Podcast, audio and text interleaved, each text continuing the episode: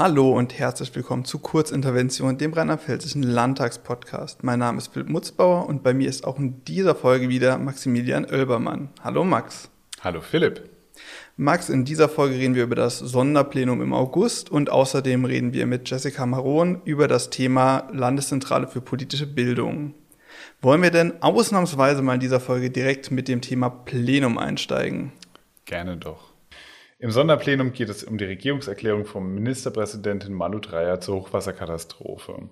Anschließend gibt es eine Aussprache zur Regierungserklärung.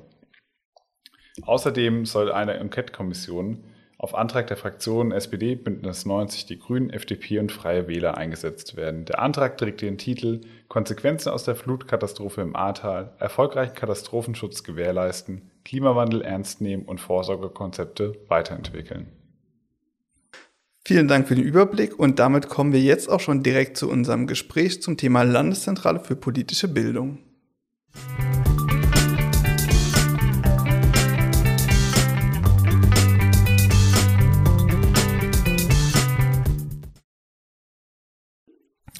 Ich spreche heute mit Jessica Maron von der Landeszentrale für politische Bildung. Sie ist Referentin für Social Media und Digitalisierung bei der Landeszentrale. Hallo, Frau Maron. Hallo, vielen Dank für die Einladung. Gerne. Frau Maron, viele kennen die Landeszentrale für politische Bildung wahrscheinlich selbst aus dem Sozialkundeunterricht. Ich erinnere mich selbst noch daran, es gab diese ähm, Blätter zum Land hießen die, glaube ich. Mhm. Da war hinten drauf noch genau. das, das Logo der Landeszentrale, das wahrscheinlich damals noch ein anderes war als heute. Mhm, richtig, ja. Ähm, aber was ist denn die Landeszentrale eigentlich genau und ähm, auch über die Schulzeit hinweg, sage ich mal, was bietet die Landeszentrale den ganz normalen Bürgerinnen und Bürgern? Mhm.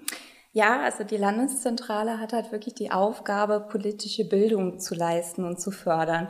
Also das heißt letztlich, wir haben unser Motto, das ist Demokratie ist unsere Leidenschaft. Also wir mhm. möchten eben ein politisches Bewusstsein, ein demokratisches Bewusstsein entwickeln, also einfach den Bürger an die Bürgerinnen und Bürger herantragen. Und äh, dafür haben wir eben verschiedene Veranstaltungen zum Beispiel die wir anbieten, aber auch schon für Schüler und Schülerinnen verschiedene Angebote, zum Beispiel die Landtagsseminare mit Ihnen zusammen, wenn denn genau. Corona das wieder zulässt oder auch ähm, die Schüler- und Jugendwettbewerbe sind da zu nennen. Die hatten wir ja auch gerade erst mit ja, den Preisen. Ja, das stimmt. Was sehr schön war. Und ähm, die Landeszentrale hat natürlich auch in Rheinland-Pfalz zwei KZ-Gedenkstätten. Das ist auch nicht also nicht typisch, sage ich mal. Das ist Osthofen und Hinzert, aber ist natürlich auch ein schönes Angebot, um einfach Gedenkarbeit nochmal zu stärken. Und dann haben wir natürlich auch noch die Landeskoordination Schule ohne Rassismus, Schule mit Courage. Da arbeiten wir auch mit den Schulen zusammen, die sich eben gegen äh, Diskriminierung stark machen. Also auch ein schönes Projekt. Und ähm, ja, eben diese Eigen- und Fremdveröffentlichungen, wie Sie eben schon gesagt haben, mit den Blättern zum Land zum Beispiel, das ist, das sind Eigenveröffentlichungen, die wir anbieten, die wirklich so rheinland-pfälzische Geschichte irgendwie greifbar machen. Also nicht nur rheinland-pfälzische mhm. tatsächlich. Also ich glaube, das nächste, da geht's um Ostbelgien. Also auf jeden Fall sind da immer verschiedenste Themen, das ist ganz spannend und die sind kostenfrei bei uns zu beziehen, Alles zum klar. Beispiel. Und dann haben wir natürlich noch eine Bibliothek, auf die ich auch immer gerne hinweise, weil die in Mainz ist und äh, auch sehr spannende Literatur hat. Das heißt, Sie sind sehr breit aufgestellt bei der mhm. Landeszentrale, inhaltlich und, und, und thematisch. Haben Sie denn Sie bzw. die Landeszentrale an sich aktuell ein spannendes Thema, von dem Sie uns ein bisschen was verraten können? Mhm. Ja, auf jeden Fall. Also wir haben natürlich, ähm, hat es ja eben schon gehört, sehr viele, viele Themen und viele Themenbereiche. Ähm, die Bundestagswahl zum Beispiel ist ja natürlich eine, die uns jetzt beschäftigt, ja. wo wir jetzt auch natürlich in den Planungen sind, was können wir für Angebote machen im Vorfeld, um sich zu informieren. Ähm, aber ganz aktuell ist natürlich dann auch unser Halbjahresschwerpunkt Freiheit, der mhm. startet im September. Und ähm, da werden wir dann einfach auch in Veranstaltungen wirklich verschiedene Aspekte von Freiheit einfach mal unter die Lupe nehmen. Und das ist dann zum Beispiel eben Pressefreiheit, das sind aber auch frühe freiheitliche Bewegungen in Rheinland-Pfalz, Liberalismus und so weiter. Also sehr breit aufgestellt mit, mit wirklich Experten, spannende Veranstaltungen. Ich glaube, 21 sind mhm. Und ähm, ja, das kann ich natürlich nur ans Herz legen, jedem ans Herz legen, da mal reinzugucken in in das Programm. Alles klar, im September geht's da los, haben Sie Genau, gesagt. im September. Alles klar. Und wenn ich jetzt sagen würde, ich will mir als, als Bürgerin, als Bürger, ich will mir eine Sache von der Landeszentrale anschauen, wo Sie dann sagen würden, das ist das, da kann man wirklich mal draufschauen, was wäre das für ein, für ein Thema, Projekt oder Publikation? Oha, das ist, äh, das ist schwierig. Also ich glaube tatsächlich, äh, ich würde es sehr allgemein halten, nämlich dass man auf unsere Webseite schaut Mhm. tatsächlich, weil ich äh, gar nicht ein bestimmtes Projekt rausgreifen möchte, weil man eben, also die Landeszentrale so breit aufgestellt ist, eben einfach wie auch Demokratie breit ist. Und ich glaube, das ist halt dann auch die Stärke von der Landeszentrale. Also einmal auf der, auf der Ja, Webseite genau, genau vorbeischauen. Jetzt hatte ich ja zu Eingang gesagt, Sie sind auch Referentin für den Bereich soziale Medien. Soziale Medien ist ja immer ein, sag ich mal, ein Dauerbrenner-Thema, weil die gerne mal etwas im Verruf sind, vielleicht manchmal auch gar nicht zu, zu Unrecht. Ich komme ja auch aus dem Bereich, das ist ja auch mein, mein Arbeitsbereich eigentlich. Ähm, aber was macht die Landeszentrale denn eigentlich auf Social Media? Also wir sind natürlich auf den äh, großen äh, Plattformen sozusagen. Ne? Wir sind bei Facebook, bei Twitter, bei Instagram. Wir nutzen auch die Videoplattformen, also ähm, Vimeo und YouTube zum Beispiel. Ähm, das ist einfach nochmal ein zusätzliches Angebot, was wir dann haben zur Webseite, die natürlich irgendwie der, der Fokus drauf liegt. Aber wir informieren dann eben zusätzlich auch da nochmal über aktuelle politische Entwicklungen, historische Gedenktage oder ähnliches. Oder auch natürlich, dass wir Initiativen im Land ver, ver, ähm, verlinken, die, die Angebote nochmal weitergeben. Also das ist natürlich irgendwie eine schöne Ergänzung. Wir haben auch zum Beispiel das Buch des Monats. Das ist äh, monatlich einfach eine Publikation, die man bei uns auch wiederum kostenfrei, also wenn man aus Rheinland-Pfalz kommt, beziehen kann. Und ähm, ja, haben so ein paar Angebote zusätzlich. Also Instagram natürlich, weil es dann auch Schwerpunkt auf eine jüngere Zielgruppe ist, da auch so ein bisschen, bisschen spielerischer vielleicht. Also wir haben so ein Quizformat jetzt initiiert, gemeinsam mit unserem Praktikanten. Und ähm, werden jetzt auch zur Bundestagswahl da auch, gerade sind wir in der Planung, ich kann noch nicht so viel verraten, aber da werden wir auch so ein paar Partizipationsangebote oder ja, Projekte in Rheinland-Pfalz vorstellen. Und ich glaube, das wird auch sehr schön. Ähm, jetzt hatten wir das Thema Internetseite der, der Landeszentrale eben schon kurz. Jetzt könnte man natürlich sagen, alle Inhalte, die auf Social Media sind, könnte man in irgendeiner Form auch auf der Webseite abbilden. klar. Warum würden Sie denn sagen, es ist trotzdem wichtig, dass man als Landeszentrale, dass man als Landtag, dass man als politische Institution trotzdem aktiv ist auf Social Media? Ja, also es ist natürlich so, und das ist uns auch wichtig, dass wir Informationen immer auch auf der Webseite primär anbieten. Also das ist dieses Cross-Media-Gebot, Genau. was immer so schön äh, klingt. Das ist natürlich, das ist einfach wichtig, dass jetzt niemand muss bei Facebook sein, um über unsere Veranstaltungen Ja. informiert zu sein zum Beispiel, weil das ist immer alles auf der Webseite. Aber es hat natürlich den Vorteil einfach, dass wir auf den Kanälen sind, wo auch die Leute sind. Also ähm, Facebook ist nun mal einfach das ähm, im Moment immer noch das Social Media, der Social Media Kanal sozusagen, der am meisten genutzt wird. Instagram gewinnt an, an äh, Ja, Followern ähm, ja jährlich einfach in der jungen Zielgruppe vor allem. Und ich glaube, deshalb ist es auch wichtig, dass wir natürlich politische Bildung auch da hintragen, ne? Ja. einfach da, wo die Menschen sind. Und das ist aber immer als, als ergänzendes Angebot Ja. zu sehen. Ja.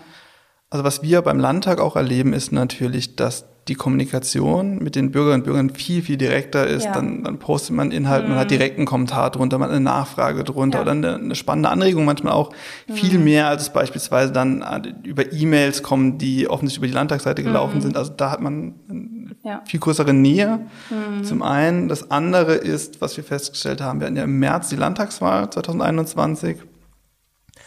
Und da hatten wir auf Social Media tatsächlich alle Hände voll zu tun in, der, in der Zeit davor, Das glaube ich, ja. ähm, weil wir so ein bisschen unseren, unseren Beitrag leisten wollten gegen die extrem große Anzahl an Falschinformationen über Themen, die irgendwie die Landtagswahl gestreift haben. Das ging von, die Briefwahl ist ja sowieso gefälscht oder warum Briefwahl überhaupt nicht, nicht keine geheime Wahl sein könnte, bis hin zu, die Bundeskanzlerin könnte, wenn sie denn mit dem Wahlergebnis nicht einverstanden sei, einfach das Wahlergebnis annullieren und dann äh, würde sie quasi entweder neu wählen lassen oder wahlweise einfach eine Regierung einsetzen, die ihr passt. Das ist natürlich nicht der Fall. Das haben wir damit sehr viel Geduld und teilweise auch ein bisschen mit Humor ähm, haben wir dagegen gesteuert. Und ich glaube, das ist einfach ein ganz wichtiger Punkt, dass man sozusagen ja. diese, ich, diese Felder nicht denen überlässt, die gezielt falsch informieren, die gezielt ja. versuchen zu desinformieren, die genau in diese Richtung quasi mhm. kommunizieren, sondern dass man dort auch aktiv ist und sozusagen eine neutrale, objektive Berichterstattung ja. damit kontern kann.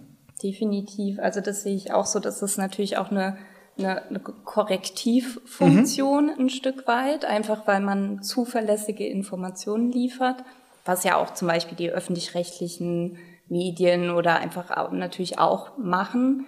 Ähm, aber es ist eben auch nochmal gut, wenn man als Behörde da vielleicht auch diese direkten Informationen ja. geben kann. Und äh, ja, Fake News ist ein Problem, ja, und da kann man natürlich immer wieder gegensteuern, muss man auch, um äh, ja das immer wieder richtig zu stellen. Genau. Und jetzt haben wir ja ein bisschen über, über die, warum Social Media verrufen ist, gesprochen. Ein Punkt ist natürlich auch immer die Frage nach Datenschutz. Mhm. Wir sind als Landtag, das kann ich schon mal sagen, zum Zeitpunkt der Aufnahme seit knapp einer Woche ungefähr auch auf dem, auf dem Portal Mastodon aktiv. Das wird immer gehandelt als, als datenschutzfreundlichere Variante. Wobei man hier sagen muss, wir freuen uns natürlich über alle neuen Follower, die wir da gewinnen, mhm. aber es ist natürlich so, da sind zumindest aktuell noch sehr viel weniger Menschen aktiv? Sehen Sie denn da quasi eine Chance, dass man sagt, man geht weg von den Großen vielleicht irgendwann, vielleicht auch mhm. Gesamtgesellschaft, dass man sagt, man, man löst sich von diesen, diesen Monopolstellungen und, und geht zu datenschutzfreundlicheren Alternativen mhm. über? Also das ist natürlich eine Option, die man auf jeden Fall in den Blick nehmen muss. Ne? Und im Idealfall führt das natürlich auch dazu, dass Mastodon oder ähnliche dann auch an Followern mhm. gewinnen und einfach auch an Reichweite und dann auch an Bedeutung. Ne? Das wäre natürlich so das Ziel. Ähm, ich glaube, im Moment ist es natürlich noch zu früh, dass ein derartiger Kanal die anderen ablöst. Genau. Da ist dann ja. einfach auch, klar, da hat man diese Marktmacht der Großen, ne, ja. die, die man auch äh, so schnell nicht brechen wird. Es wäre natürlich schön, wenn da auch der Datenschutz äh, eine größere Rolle spielen würde. Dann schon mal vielen Dank für die Einblicke in die Arbeit der Landeszentrale. Dann kommen wir noch zu den zehn kurzen Fragen, die wir allen unseren Gästen stellen. Wenn Sie bereit sind, würden wir auch direkt loslegen. Mhm, gerne. Dann Frage Nummer eins, warum sind Sie denn eigentlich zur Landeszentrale gegangen? ja, also tatsächlich äh, habe ich mich sehr gefreut, als damals die Stelle ausgeschrieben war. Also ich glaube, ich hatte schon immer so ein Interesse an politischer mhm. Bildung und auch natürlich an historischer Bildung, also irgendwie Geschichte, Leistungskurs in der Schule und äh, weiß ich nicht, also so mhm. grundsätzlich auf jeden Fall das Interesse immer schon da gewesen. Und dann war die Stelle natürlich auch speziell auf Social Media und Online-Kommunikation. Ja und Digitalisierung gemünzt. Und das war natürlich genau das, ähm, ja, ja, die Themen, die mich interessieren und deshalb ja Jackpot. und wissen Sie noch, was Sie als Kind werden wollten, bevor Sie zur Landeszentrale gehen wollten? Ähm, ja, also äh, im Freundebuch stand immer Tierärztin. das hat nicht so ganz geklappt dann. Aber ähm, ich glaube, relativ bald dann auch schon im Teenie-Alter sollte es so in den journalistischen Bereich mhm. gehen. Ähm, auch das ist es natürlich am Ende nicht geworden, aber so dieses äh, Schreiben wollen und irgendwie Texten, ja, das war immer schon mhm. so mein Feld haben Sie ein Studium, eine Ausbildung begonnen und auch abgeschlossen und hm. ist die eventuell auch passend dann zu Ihrer aktuellen hm. Tätigkeit? Ja, tatsächlich. Ja, also ich habe hier an der Johannes Gutenberg Universität in Mainz studiert, mhm. also deutsche Philologie, Kulturanthropologie und Publizistik. Und ähm, das ist natürlich, also gerade auch die Kulturanthropologie mit den Kulturwissenschaften, äh, das passt in mein Arbeitsfeld, genauso auch in der deutschen, also in der Germanistik. Mhm. Das ist ja im Prinzip, habe ich mich dann auch immer sehr mit eher historischen Themen beschäftigt, also so Erster Weltkrieg, ähm, Nachkriegsliteratur, so in die Richtung. Und deshalb ist tatsächlich der Job jetzt ähm, wieder stärker in diesen Themenbereichen auch so verortet. Das ist ganz schön. Das haben Sie gesagt, Sie haben in Mainz studiert. Dann jetzt die Anschlussfrage, wo in Rheinland-Pfalz leben Sie? Sind Sie in Mainz geblieben oder sind Sie umgezogen? Und warum ist es denn da, wo Sie wohnen? Natürlich auch am allerschönsten. ja, also ich bin tatsächlich genau fürs Studium dann nach Mainz gekommen. Also ich bin aus Rheinland-Pfalz, also in dem Sinne auch immer dann geblieben aus dem Mittelrheintal. Und äh, ja, in Mainz hängen geblieben. Also ich fühle mich hier sehr, sehr wohl. Ich, ich mag die Stadt, ich mag auch dieses ähm, nicht zu große und einfach dieses, also wenn nicht gerade Corona ist, dieses Leben auf den mhm, Plätzen ja. und äh, das, das mag ich wahnsinnig gern. Ich hatte mal kurz eben ein Auslandssemester gemacht, dann hatte ich auch mal in Prag gelebt aber hm, spannend. Ja, Mainz ist dann schon meine, meine Herzensstadt. Schön. Das ist mittlerweile die, ich weiß gar nicht genau, ich glaube die sechste Folge von Kurzintervention mhm. und bisher kamen die Gäste so aus ganz Rheinland-Pfalz verteilt und ich musste immer mitnicken und äh, mir anhören, warum die Gegenden am schönsten sind. Jetzt mhm. kann ich heute endlich mal sagen, ich wohne auch in Mainz und kann Ihnen dann nur recht geben, dass Mainz wirklich eine sehr schöne Stadt ist und dass es hier natürlich am schönsten ist. Definitiv. Gut, dann haben wir einen kleinen Themenwechsel drin. Die eher offene Frage, wenn Sie mit einer Politikerin oder einem Politiker oder einer berühmten Person Ihrer Wahl sprechen könnten, und dabei ist es egal, ob die Person lebt, ob sie bereits verstorben ist oder ob sie vielleicht auch rein fiktiv ist, mit hm. wem wäre das und über welches Thema? Hm. Ja, das ist, das ist schwierige, eine schwierige Frage. Also ich glaube tatsächlich, ich würde gerne ähm, Ferdinand von Schirach treffen, also ein, ein Schriftsteller, der ja auch äh, ursprünglich Strafverteidiger ähm, war. Mhm. Oder ich weiß gar nicht, ob er das noch aktiv ist. Auf jeden Fall ähm, ist er vor allem bekannt eben für Bestseller, so im Bereich, so Verbrechen ist so ein ganz bekanntes, Terror ist ein Dramat, also ein Theaterstück oder ähm, zuletzt Gott, das habe ich gelesen. Mhm. Da geht es dann um Suizidhilfe und ähnliches.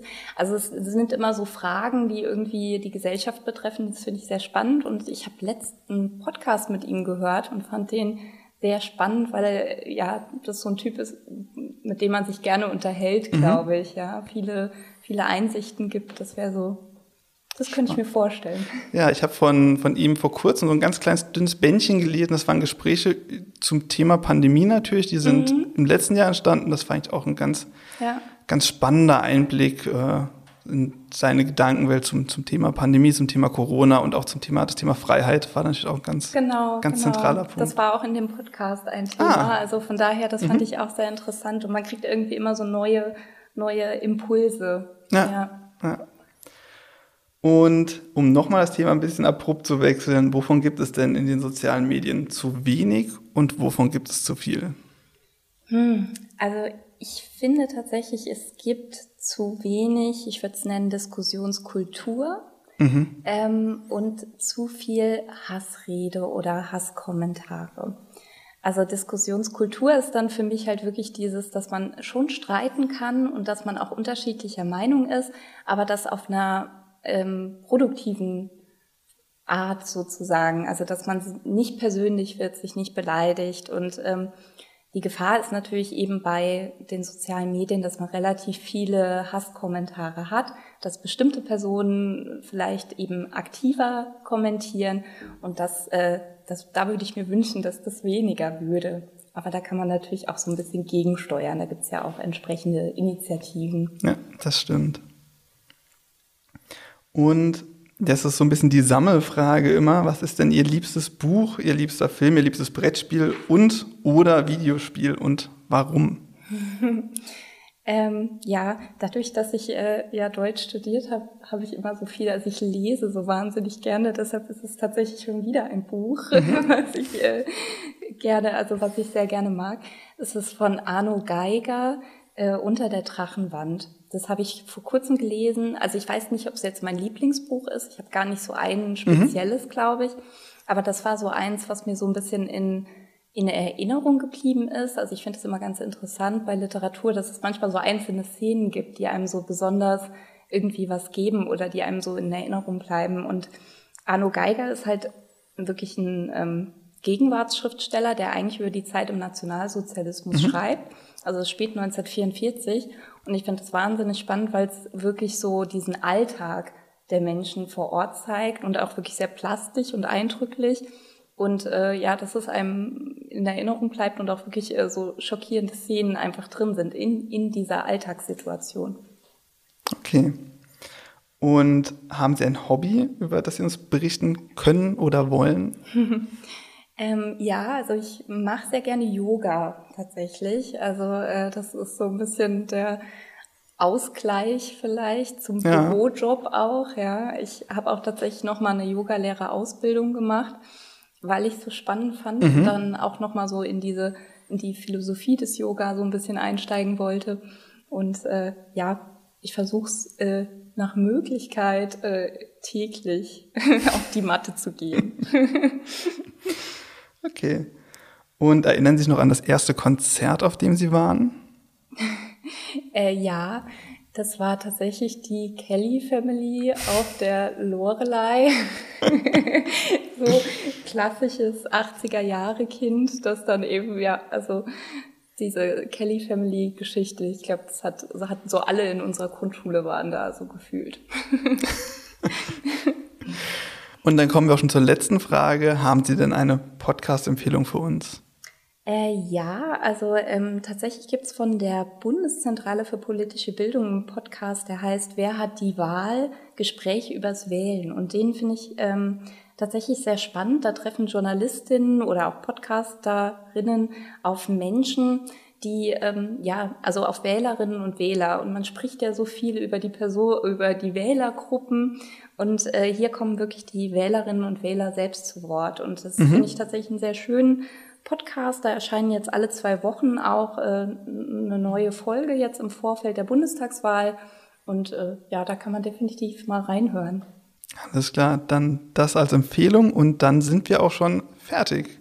Vielen Dank, dass Sie sich die Zeit genommen haben und vielen Dank für Ihre Antworten. Ja, vielen Dank für die Einladung. Gerne.